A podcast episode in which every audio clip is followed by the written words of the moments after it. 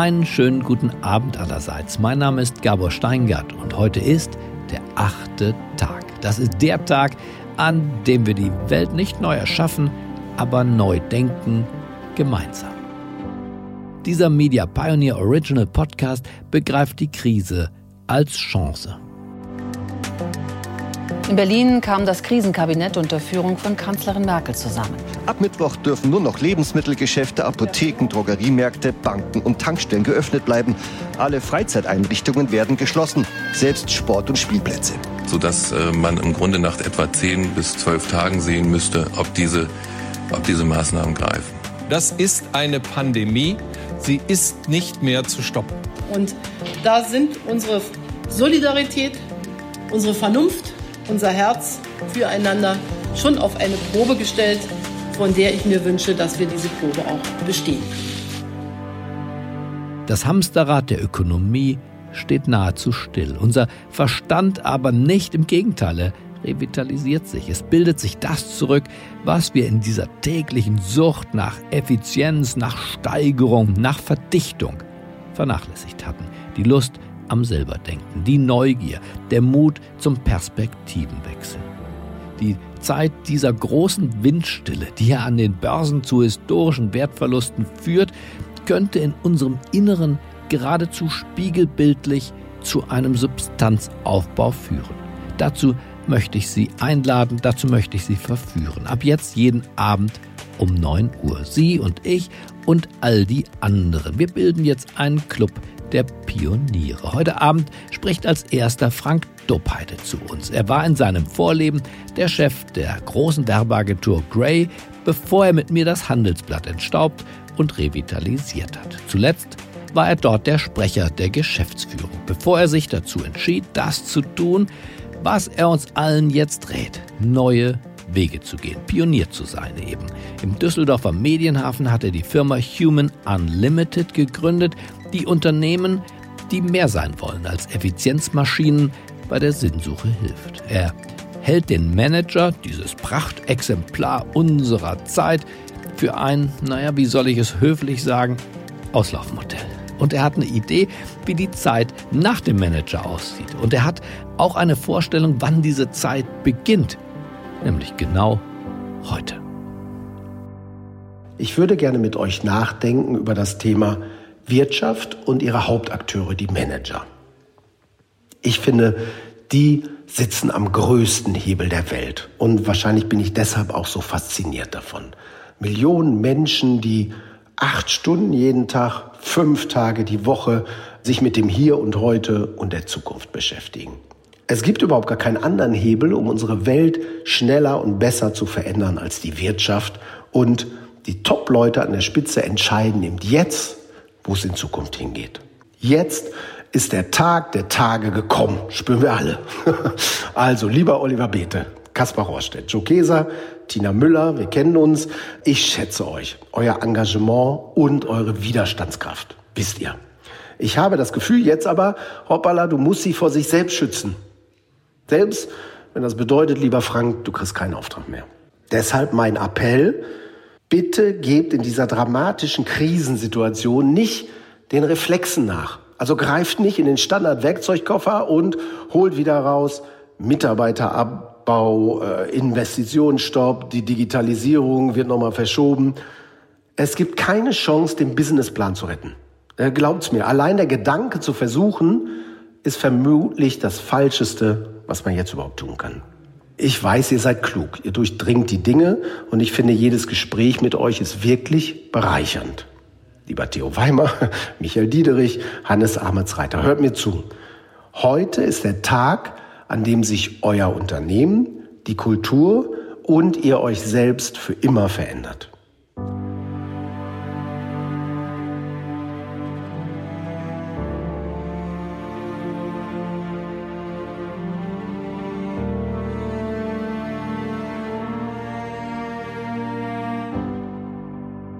Vielleicht gelingt es uns und euch, die dramatischen Kräfte zu nutzen, aber nicht, um zu bremsen und dann wieder schnell zurück zum Alten zu gehen. Ich weiß, hört sich natürlich ein bisschen absurd an jetzt, aber bringt die Kraft auf, die Weichen Richtung Morgen zu stellen. Wenn wir ehrlich miteinander sind, haben wir doch schon seit einiger Zeit erkannt, das alte Geschäftsmodell, alles auf Profit, hat den Anschluss an die Gesellschaft und unsere Welt verloren. Und jetzt merken wir, wir sind irgendwie live dabei beim Ende einer Ära. Und der Manager, so wie wir ihn jetzt kennen, den wird es nach der Krise nicht mehr geben. Im Feuer der Krise wird jetzt eine neue Generation von Anführern geschmiedet. Und das brauchen wir auch. Und ihr könnt es vorantreiben. Also wahrscheinlich für jeden von euch eine schmerzhafte Vorstellung, aber äh, Manager ist ein Auslaufmodell. Und ich verstehe, dass es schmerzhaft ist, weil es war eben auch eine Jahrhundertkarriere. Das sind vergangene Zeiten.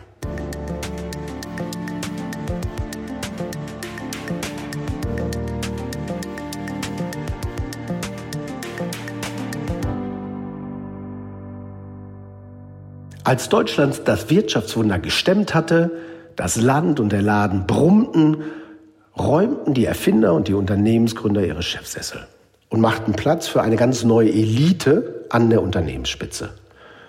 Die war irgendwie aus Amerika importiert und hatte das Idealbild Manager. Und das wurde in jede Chefetage gehängt. Und der Manager war weltgewandt und effizienzgesteuert und der kam an die gemachten Schreibtische und trimmte Unternehmenswert und Börsenkurs auf Wachstum. Äh, mit Bravour, ehrlich gesagt. Anders als seine Vorgänger war die Idee des Managers aber nicht noch was Neues zu erfinden, sondern eigentlich das finanztechnisch Beste aus dem Vorgefundenen zu machen. Ja, also so seid ihr. Jeder von euch ist Glaubensvertreter einer Religion namens Shareholder Value. Und Hohepriester ist der, äh, ich glaube 1976, frisch zum Nobelpreisträger gekürte Amerikaner Milton Friedman. Ist übrigens schon 40 Jahre her. Und dieser predigte, The business of business is business. Und stellte in dem Moment den Profit über alles andere.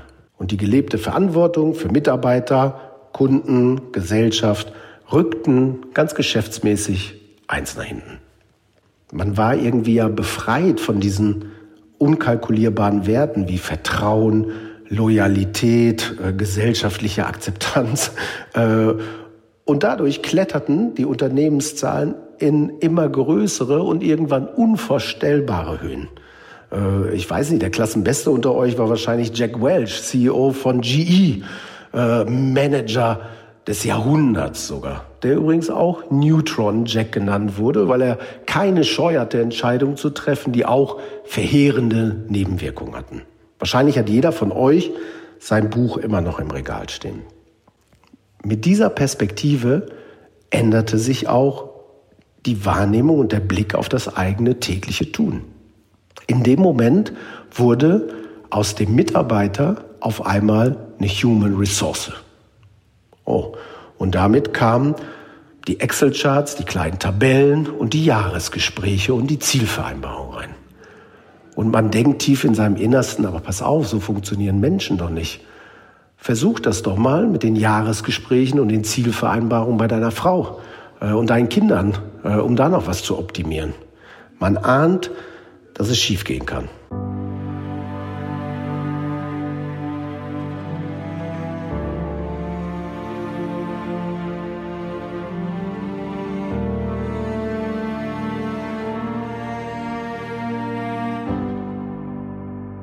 Wie reagierten die Anteilseigner und die Aufsichtsratgremien? Auch ganz interessant, nämlich ganz logisch und ganz konsequent.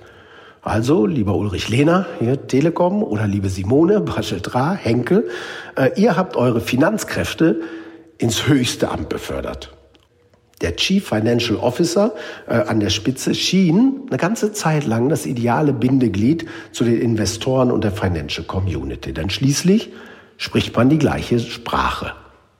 Zahlen. Tja, und da übernahmen die Rechenkünstler das Steuer. Die Pflege des Unternehmenswerts, indem man Milliarden in eigene Aktien- und Rückkaufprogramme investiert, äh, ist heute mal modernes Management. Tja, und damit fehlt natürlich das Geld, ist ja klar, zum Abbau von Schulden, zum Investieren in neue Technologien. Das rutscht alles in der Prioritätenliste eins nach hinten. Und in Tagen wie diesen denkt man, hoffentlich wird das mal nicht zum Bumerang. Nie waren die Börsenkurse, die Unternehmensbewertung, natürlich auch die eigenen Gehälter, ist ja klar, äh, höher als vor zwei Wochen. Und dann brach der Virus aus. Und jetzt ist alles anders. Und man steht da und möchte euch zurufen, haltet die Augen offen, auch im Sturm, bei maximalem Gegenwind.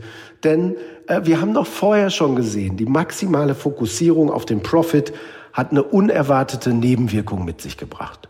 Denn indem wir uns so auf den Profit und den Shareholder Value und die wenigen konzentriert haben, haben wir die Menschen verloren. Die Mitarbeiter, die Kunden und die gesellschaftliche Akzeptanz.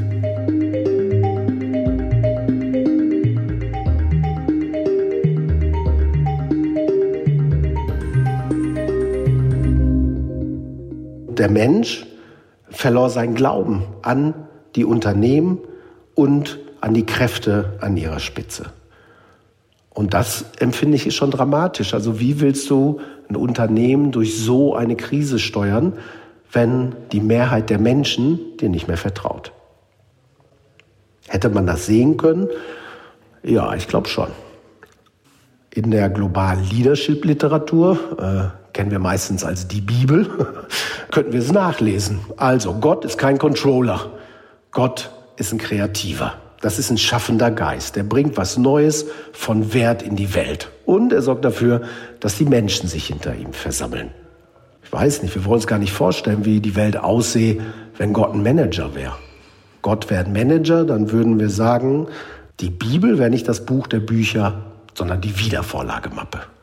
Die zehn Gebote werden wahrscheinlich die tägliche To-Do-Liste und die Beichte hätten wir durch die Abmahnung ersetzt. Also, die Krise zeigt auf ganz überdeutliche, vielleicht sogar schmerzhafte Art und Weise, gut gemanagt ist eben nicht gut geführt. Und es scheint so zu sein, dass diese, das Ende der Ära für die Top-Manager ganz unerwartet kommt und ganz wuchtig. Äh, dabei ist es ehrlicherweise schon seit ein paar Monaten, mal mindestens, aber vielleicht sogar Jahren zu sehen. Martin Winterkorn hat Volkswagen zum größten Automobilkonzern der Welt gemacht und in derselben Woche musste er sein Auto vom Hof schieben. Der Bayer-CEO Werner Baumann hatte komplett die Börsenstory im Blick, aber hat sich völlig beim juristischen Widerstand und beim gesellschaftlichen Widerwillen verrechnet.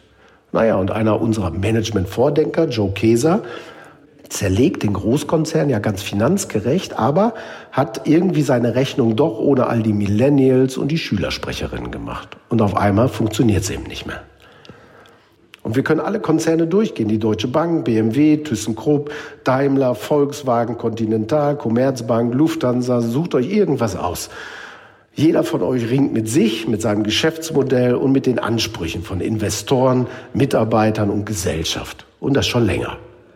So, und ausgerechnet jetzt trifft die größte Krise eures Lebens, eurer Laufbahn euch mit voller Wucht. Und zwar jeden Manager, in jeder Branche. Jetzt kommt es auf euch an. Ihr entscheidet jetzt, wie die Zukunft aussieht. Und vielleicht ist die Krise eure Chance, endlich aus dieser Optimierungsfalle herauszukommen. Aber geht auch nicht freiwillig wieder hinein. Also äh, wagt den gedanklichen Sprung. Okay, äh, macht es. Ihr müsst euch neu erfinden. Es gibt keine Chance mehr für Ausflüchte, äh, keine Chance zur Bilanzkosmetik und auch nicht für die wohlgefeilte Kommunikation. Und das ist gut.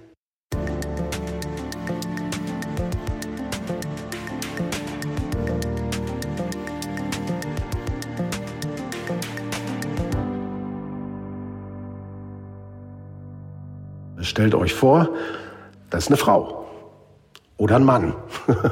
Egal, aber die wichtigste Fähigkeit oder eine wichtige Fähigkeit wird ihre Vorstellungskraft sein.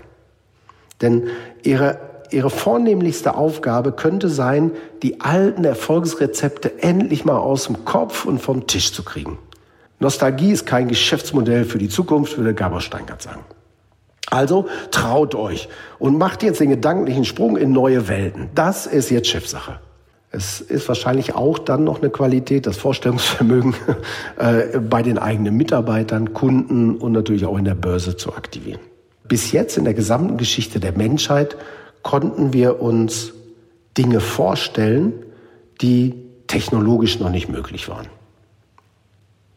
Also, äh, Jules Verne hat, glaube ich, 1865 so ungefähr schon die Reise zum Mond gedacht und geschrieben.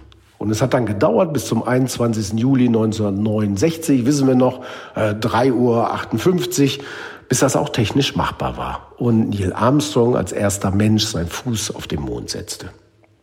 Und das hat sich genau umgedreht.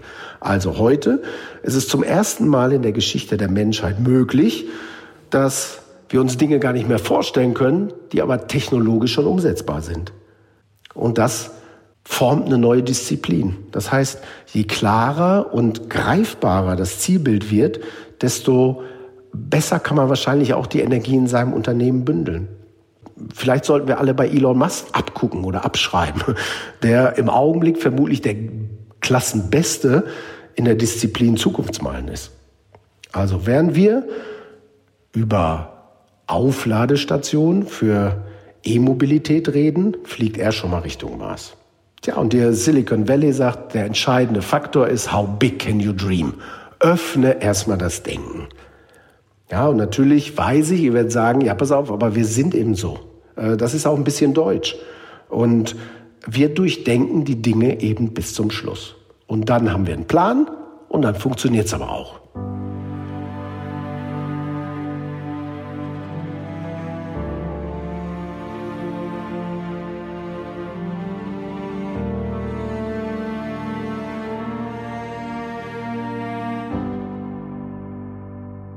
Was wäre passiert, wenn Martin Luther King gesagt hätte, I have a plan?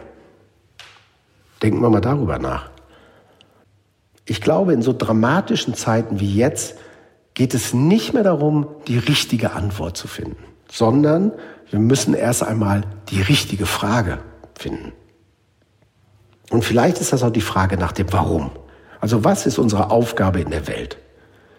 Die Menschen unterscheiden sich von Tieren dadurch, dass sie glauben können. Der Inner Calling. Und wir wissen, äh, jeder von uns kennt jemanden, der dieses innere Calling hat. Es gibt fast nichts, das das stärker aktiviert als das. Vielleicht müssen wir also sowas wie Sinnstifter werden. Äh, ohne Menschen ist ja bekanntlich kein Geschäft zu machen. Und wenn wir mal in die deutsche Sprache eintauchen, dann merkt man, wir haben eigentlich wunderbare Worte dafür. Wir haben Worte wie Vertrauenskapital, Vorstellungsvermögen oder mein Liebling Ideenreichtum. Das kann man aktivieren und zur Entfaltung bringen. Andersrum kann man sagen, ohne Sinn hat eben alles keinen Zweck. Also wie schafft ihr es, den Menschen den Glauben an das Unternehmen und das tägliche Tun zurückzugeben? Und wenn ihr das schafft, wird unglaubliche neue Energie frei. Vielleicht könnte sowas wie innere Wertschöpfung eine neue Leitidee sein. Wenn ich an die Zukunft denke, glaube ich, das vielleicht wichtigste Asset könnte sein, dass ihr Menschen seid. Aus eigener Erfahrung weiß ich noch besser als in Zeitungen, kann der Mitarbeiter in Gesichtern lesen. Vertrauen verlangt eben Vertrautheit. Früher hieß das immer Management by Walking Around. Und jeder von uns hat schon erfahren, dass Management bei Emailing Around schon mal nicht funktioniert. Also, das heißt, ihr müsst sichtbar, erlebbar, spürbar und persönlich ansprechbar sein. Zum Können muss der Charakter kommen. Der Mensch an der Spitze ist in Zukunft nicht mehr nur als Funktionsträger, sondern in seiner Gänze gefordert. Naja, und äh, wenn wir dem Thema schon mal nachkommen, dann lasst uns auch noch mal kurz über Kommunikation und Empathie nachdenken.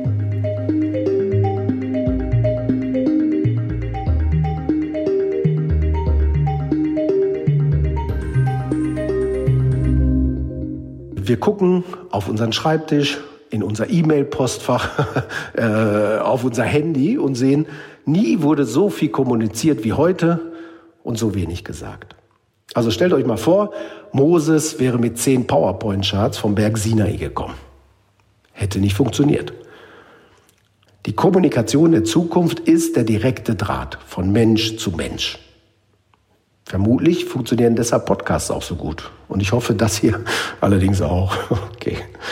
Und natürlich müssen die Menschen an der Unternehmensspitze die Zahlen verstehen. Das ist ja klar. Aber noch wichtiger ist, sie müssen die Menschen lieben. Und dann rückt der Rechenkünstler wieder eins zur Seite und behält das liebe Geld im Blick. Und das ist für alle Seiten gut. Wenn ich darüber nachdenke, was wäre eigentlich ein schönes Bild für Manager der Zukunft? Vielleicht sowas wie Vordenkerin. Menschen, die vordenken, vormachen, vorleben und dann sind sie sowas wie Vorarbeiter. Vielleicht ist Vorarbeiter das schöne Wort. Mittendrin statt von oben herab. Und für mich ist das eine versöhnliche Vorstellung. Natürlich müssen wir auch ehrlich mit uns sein und sagen, das, was jeder von euch in dieser dramatischen, akuten, gewaltigen Krise vor der Brust und auf dem Tisch hat, ist gewaltig. Und das überfordert jeden. In der Geschwindigkeit, in der Wucht, in der Größe, in der Komplexität. Aber wenn man versucht, was Positives daran zu sehen, dann glaube ich, in dieser massiven Drucksituation bilden sich drei Treiber, die uns helfen können, uns ins Positive zu verwandeln. Also, jeder schaut auf euch und jeder wünscht sich, dass ihr es schafft. Eure Mitarbeiter, die Familien der Mitarbeiter, die Politik, der Betriebsrat. Mehr Goodwill war nie. Das hilft. Wenn wir drauf gucken, sehen wir auch, äh, die Unternehmen die Kultur, die Streitpunkte im Vorstand mit dem Betriebsrat, ihr selber, ihr werdet nach der Krise andere sein. Und jetzt stellt euch nur einmal vor, wir stellen die Weichen richtig und können diesen gewaltigen Druck vielleicht sogar nutzen, um richtige Entwicklungssprünge zu machen. Ist unvorstellbar, ja, aber vielleicht auch denkbar. Naja, und vielleicht zum Schluss, ich habe darüber nachgedacht und erkannt, der einzige, den ich kenne, der schon als Held geboren wurde, war Superman. Alle anderen Helden sagen, entspringen einer ganz anderen Dramaturgie. Da ist es immer der normale Mensch, der plötzlich vom Schicksal vor eine gewaltige Aufgabe gestellt wird, die ihn und alle anderen total überfordern. Aber er macht sich auf. Er nimmt die Aufgabe an. Äh, er stellt sich dieser unlösbaren Herausforderung und all den Schmerzen, die meistens auch in 90 Minuten Hollywood-Filmen damit einhergehen, und wächst über sich hinaus. Und das ist meine Botschaft an euch, auf die es jetzt ankommt. Habe ich ein bisschen angelehnt an den berühmten Unternehmensberater David Bowie. You can be heroes. Das war ein Aufschlag nach Maß. So geht Krise. Danke, lieber Frank. Morgen Abend leistet uns Nora Bossong Gesellschaft. Sie ist Schriftstellerin, sie verfasst Lyrik, Prosa, Romane.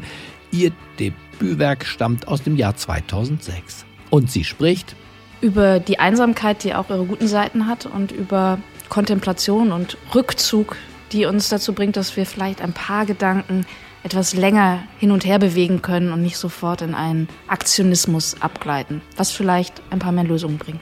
Alles weitere morgen. Ich freue mich jetzt schon auf Sie und auf Nora Bossau. Ich wünsche Ihnen eine geruhsame Nacht. Herzlichst grüßt Sie, Ihr Gabor Steingart.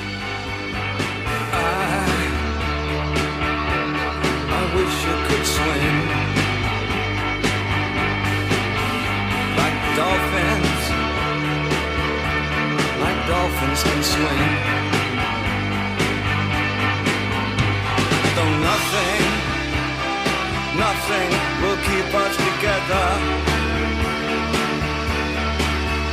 We can beat them. Forever